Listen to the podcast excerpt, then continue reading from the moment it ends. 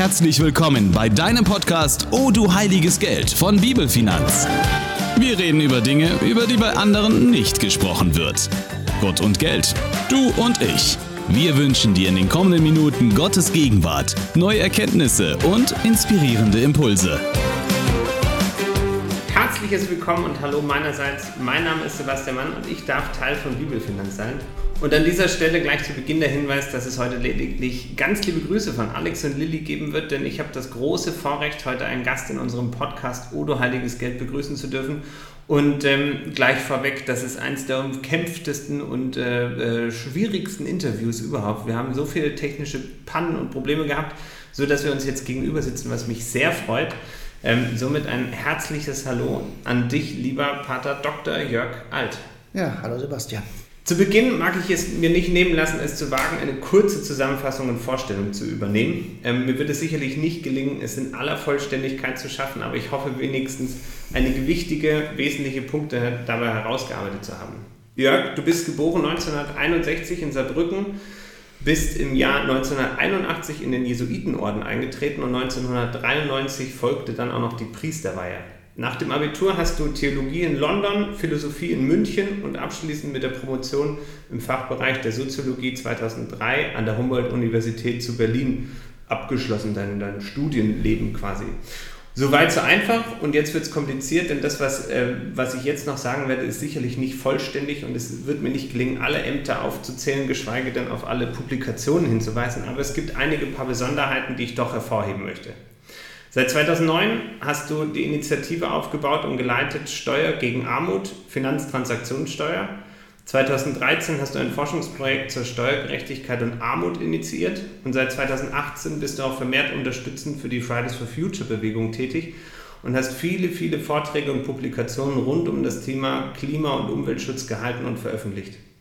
Du bist darüber hinaus seit ähm, 1997 Vertreter der Initiative International Campaign to Ban Landmines gewesen und übersetzt sozusagen eine internationale Kampagne für das Verbot von Landminen und auch Teil des, äh, bei der Verleihung des Friedensnobelpreises 2004 gewesen und hast auch noch die Zuerkennung des Augsburger Wissenschaftspreises für interkulturelle Studien erhalten.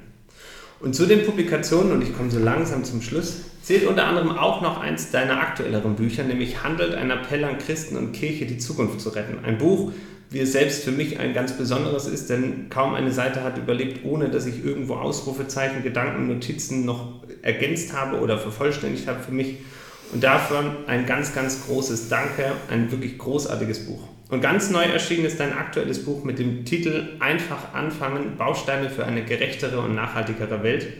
Und ich hoffe, es ist mir grob gelungen, deinen Werdegang, dein Wirken grob zu skizzieren, zusammenzufassen. Und die Vollständigkeit, äh, die darf man auf deiner Homepage nachlesen. Die wichtigsten Sachen waren dabei. Sehr gut.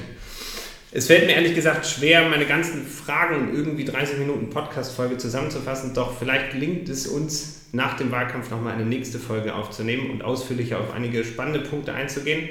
Aber ich will keine große Zeit verlieren und somit gleich mal mit meiner ersten Frage beginnen. Nämlich für mich als evangelisch-freikirchlicher Christ ähm, fällt es mir vielleicht auch schwer oder mir fehlt die Vorstellungskraft. Aber wie kann man sich denn eigentlich den Alltag eines Priestermönches im Rahmen des Jesuitenordens grundlegend vorstellen? Nun, jeder Orden der katholischen Kirche hatte seine Spezialität. Also die Benediktiner beten hinter Klostermauern für das Wohl der Welt. Die Franziskaner geben Suppe an die Armen aus. Und die Jesuiten haben sich ähm, dem Dienst ähm, am intellektuellen Apostolat gewidmet, also Forschung und Lehre, Unterrichtung von Kindern.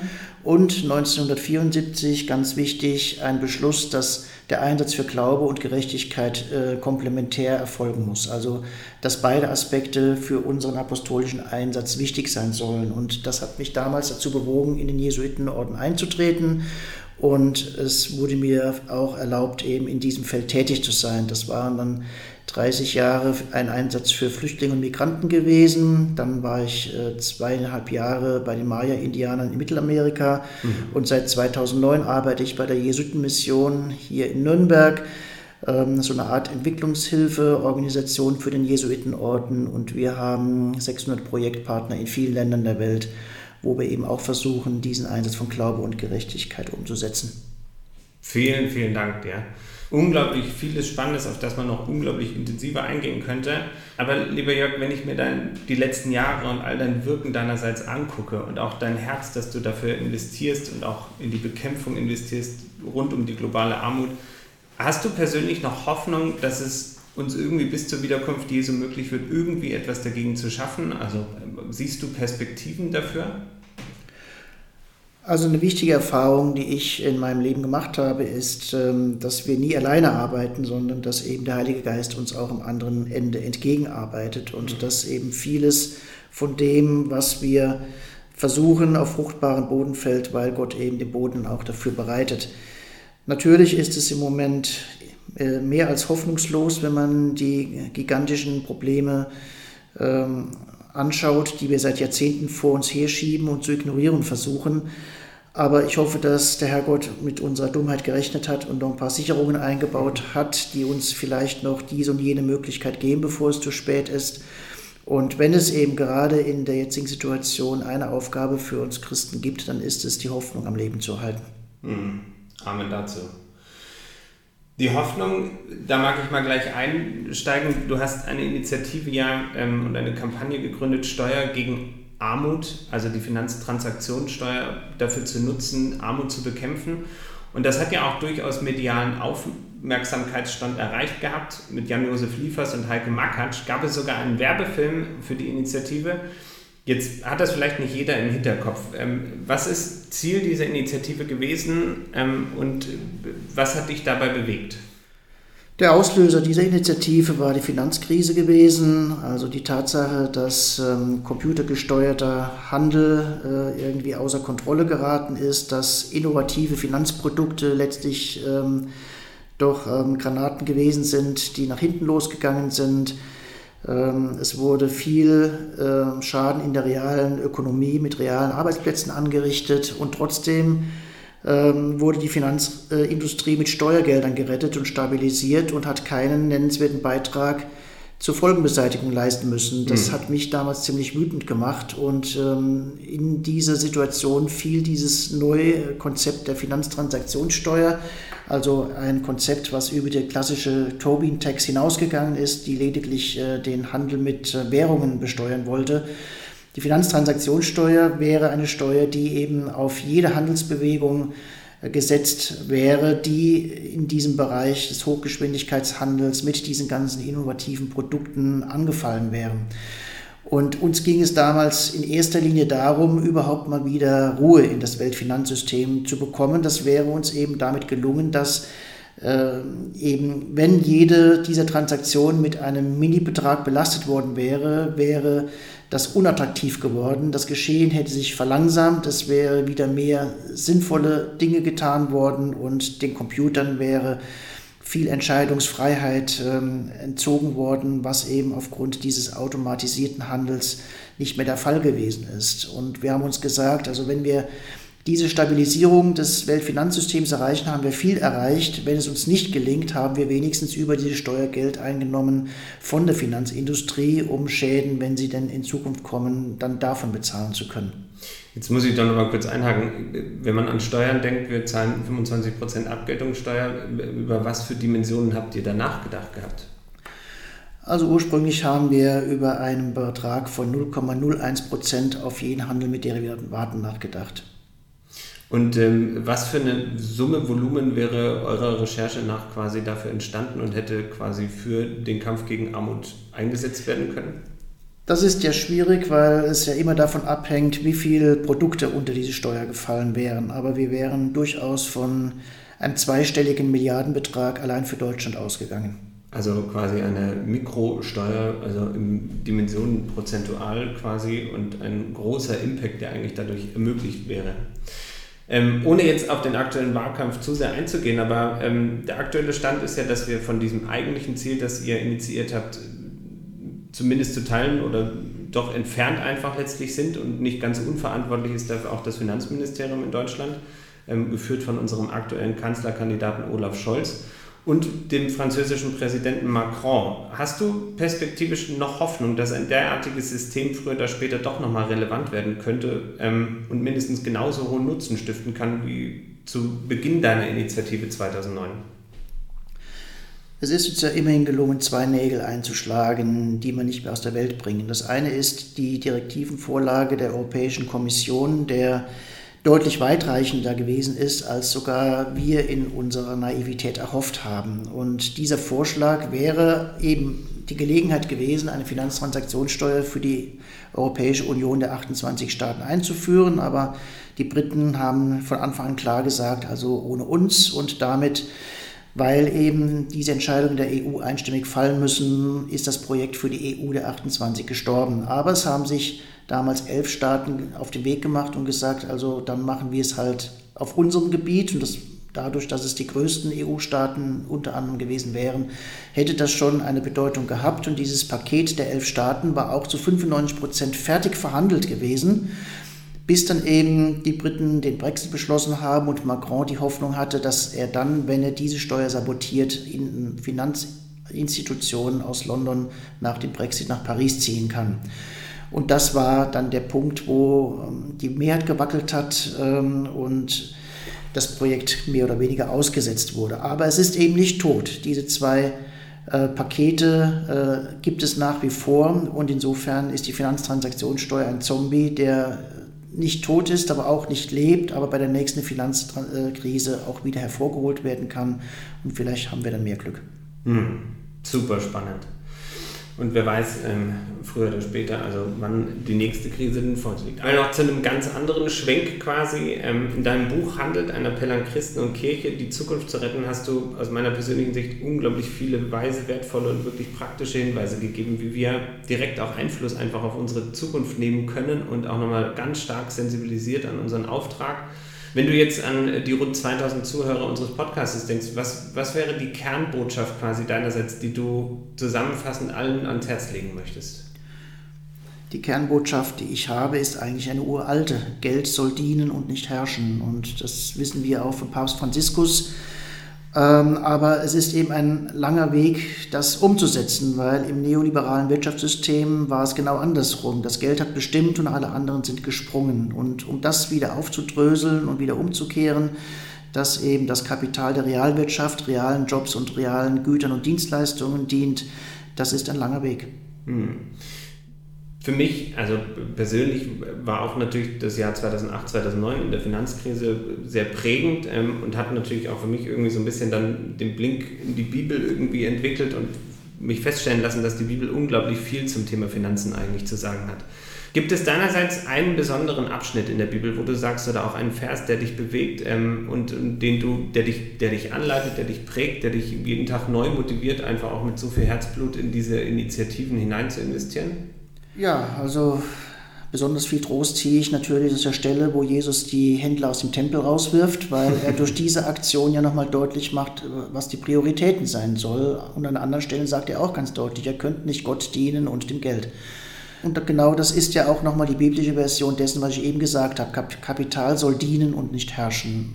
Oder die prophetische Klage gegen die Reichen, die ähm, den Armen ausbeuten. Also es gibt genügend Stellen auch in der Bibel, wo ich sage, jawohl, da stehe ich auf der richtigen Seite. Das Problem ist ja nicht, dass man eben über solche Sachen Einigkeit findet, sondern die Frage, wie kann das dann umgesetzt werden in der real existierenden Welt von heute? Und dann wird es eben kompliziert. Aber mir scheint eben, dass genau seit 2008 das Bewusstsein ansatzweise da ist, dass in unserer jetzigen Weltwirtschafts- und Finanzordnung einiges im Argen liegt. Und es geht halt nur darum, die richtige Diskussion, die auch geführt werden. Ja, also wie Kapital ähm, dazu umgewidmet werden kann, dass es sozialer Gerechtigkeit und ökologischer Nachhaltigkeit dient oder der, Öko der Realwirtschaft. Ähm, diese richtigen Diskussionen müssen wir verstärken und eben auch schauen, dass auf die Experten gehört wird, die hier gute Vorschläge machen. Im Moment ist es ja leider immer noch so, dass die Verteidiger und die Lobbys ähm, des Status quo mehr zu sagen haben. Aber je mehr wir realisieren, dass die jetzige Ordnung die Welt und ähm, die Menschheit an die Wand fährt, umso mehr hoffe ich, dass wir ähm, es schaffen, den richtigen Stimmen und den richtigen Weichen den Weg zu bereiten. Wenn du an, also ich denke jetzt gerade auch an, an, an Beratungsgespräche, die ich immer wieder führe, die was wären so die, die ersten Dinge, die du quasi Privathaushalten, Familien, die jetzt zum Beispiel ihr Vermögen versuchen irgendwie zu strukturieren, Vermögen aufbauen wollen, was wären so die ersten Dinge, die du ihnen mitgeben würdest, worauf müsst ihr achten oder wo ist Umdenken vielleicht einfach auch nötig, weil wir es überhaupt nicht, weil wir vielleicht einfach so geprägt wurden ähm, und vielleicht auch alte Gedankenwelten irgendwie einbrechen müssen. Gibt es da irgendeinen Punkt, wo du sagst, das würde ich auf jeden Fall in Frage stellen?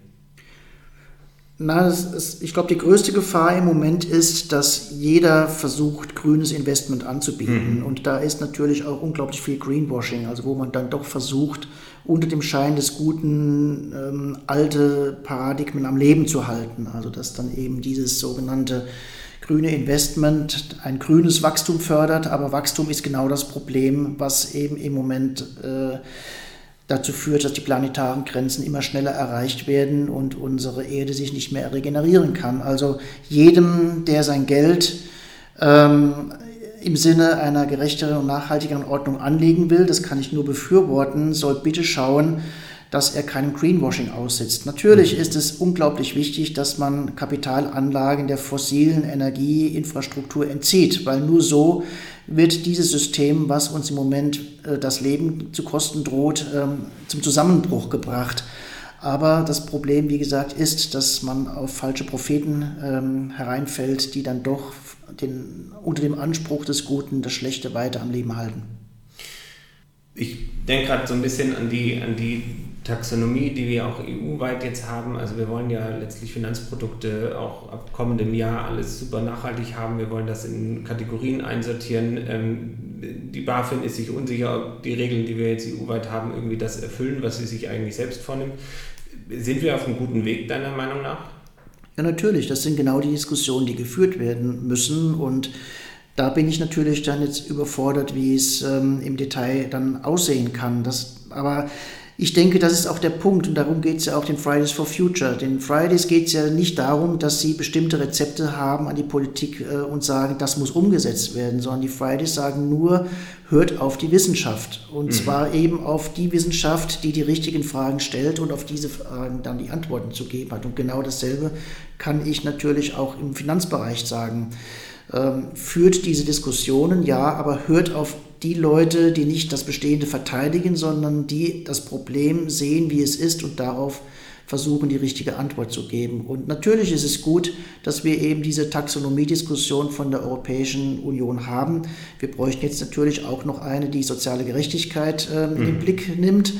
Aber wenn es für mich eben eine Hoffnung im Moment gibt, dass wir global weiterkommen, dann ist es Europa. Ähm, mhm. Ich habe keine Hoffnung auf China, auf Indien, auf Russland, auf Brasilien und auch nicht auf die USA. Wenn es den Europäern nicht gelingt, hier Maßstäbe zu setzen, ähm, dann klappt es nicht. Und Europa kann diese Maßstäbe setzen und Diskussionen anführen, weil wir sind der weltgrößte Binnenmarkt und alles, was hier umgesetzt wird, wird einen Ripple-Effekt haben. Also es wird Kreise ziehen.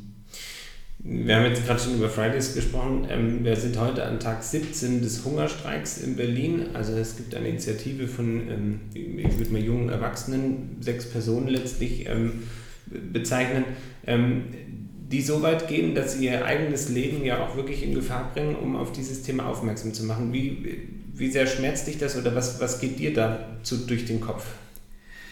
Ja, ich finde es echt scheiße, in einem Land leben zu müssen, wo junge Menschen das tun müssen. Und das Anliegen, was diese jungen Menschen haben, ist absolut berechtigt. Keines der Wahlprogramme der im Bundestag vertretenen Parteien ist geeignet, das 1,5 Grad Ziel zu erreichen, obwohl Deutschland einen Vertrag erfüllt hat mit dem Versprechen, das zu tun.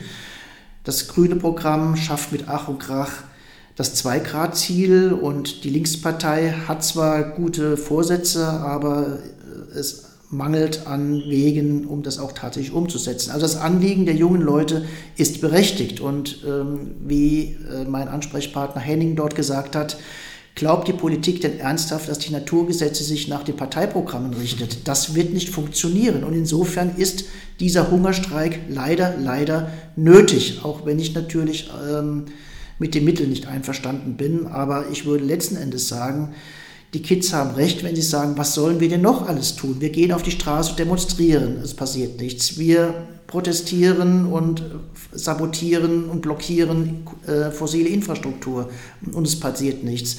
Und im Moment sieht es ja genauso danach aus, dass sie sagen, wir wollen vor der Bundestagswahl ein ehrliches Gespräch über die Klimakrise mit den Kanzlerkandidaten und es wird wieder nichts passieren.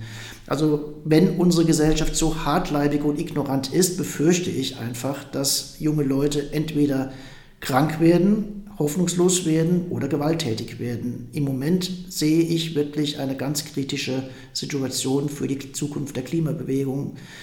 Und das liegt eben nicht nur daran, dass die Politik nach wie vor die Kipppunkte ignoriert, die auf uns zurasen. Hm, letzte Frage sei mir noch erlaubt. Glaubst du, dass ähm, also nimmt Kirche in dem ganzen Themenkomplex aktuell den richtigen Raum ein ähm, oder äh, beschäftigt sie sich zu sehr mit sich selbst oder, oder versucht das Thema zu umschiffen. Wie, wie schätzt du den Auftrag von Kirche ein und inwieweit nehmen wir den richtig wahr aus deiner Sicht? Nun, Kirchen, die Volkskirchen sind ein komplexes Gebilde und natürlich gibt es in der Volkskirche alle Meinungen des politischen Spektrums. Also insofern die Debatten, die wir in der großen Gesellschaft führen, führen wir auch in den Kirchen und dort gibt es dann Bremser und es gibt progressive Kräfte. Ähm, Rezo hat mal vor zwei Jahren zu Weihnachten gesagt, dass es äh, gerade von den Kirchenleitungen viel Papier und viele Vorschläge gibt, die mit zum Feinsten und zum Besten gehört, was zu diesem Thema in Deutschland gesagt wird. Dass eben aber auch aus seiner Sicht und aus Sicht der Jugend das Problem ist, dass das viele Gute, was die Kirchenleitungen dazu sagen, eben noch nicht angemessen an der Kirchenbasis angekommen ist. Und daran müssen wir natürlich auch noch ein wenig arbeiten. Aber ich glaube, dass gerade auf der Ebene der Bischöfe und der Ordinariatsverwaltungen vieles im Gang ist, ähm, was in die richtige Richtung geht.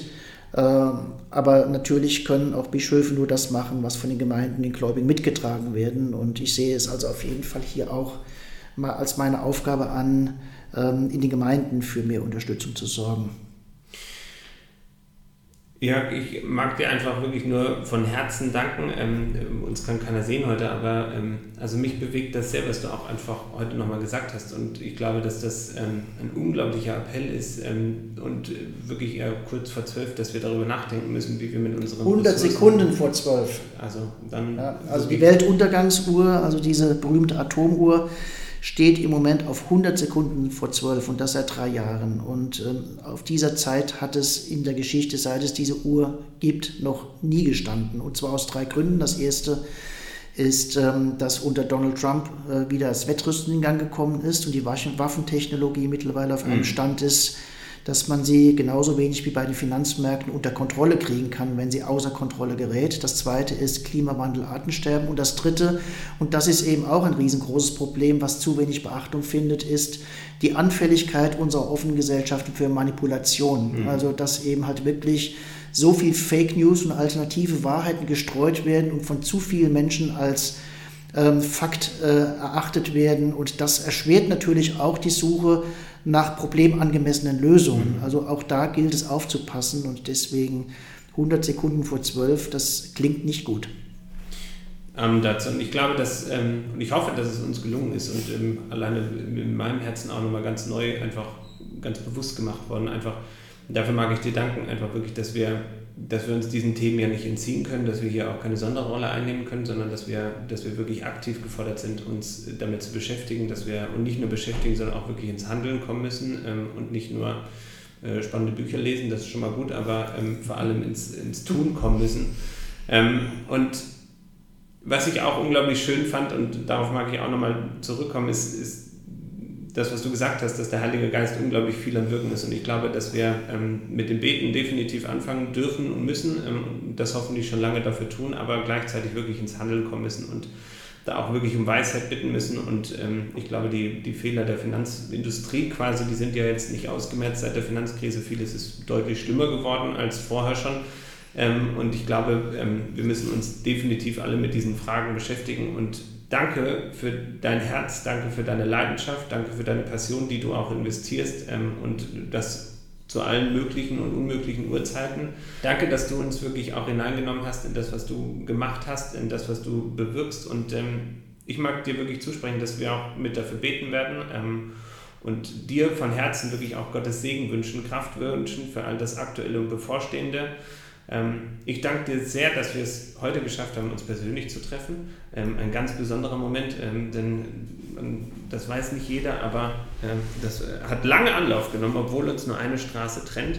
Somit habe ich auch ganz viel Hoffnung. Ich glaube, dass der Mensch noch Dinge in Bewegung setzen darf und Bewegung setzen kann und dass Gott vieles, vieles mehr vorbereitet hat, als wir das vielleicht auch aktuell erahnen. Und ähm, somit wirklich vielen, vielen Dank dir, lieber Jörg. Ganz viel Kraft, Gottes Segen und ähm, ich glaube, uns alle im Podcast hat das heute nochmal wirklich bewegt und ermutigt, nochmal neu über unsere eigenen Finanzinvestitionen nachzudenken. Danke dir. Gerne und macht was draus. Amen dazu. Das war wieder eine Folge O du heiliges Geld, der Podcast von Bibelfinanz. Hat dir gefallen? Dann abonnier uns. Du hast Fragen zu der Folge oder inhaltliche Ideen für neue Podcasts? Dann freuen wir uns auf deine Kommentare oder mail uns an info@bibelfinanz.de. Weitere Informationen, Termine und Podcastfolgen findest du online unter bibelfinanz.de.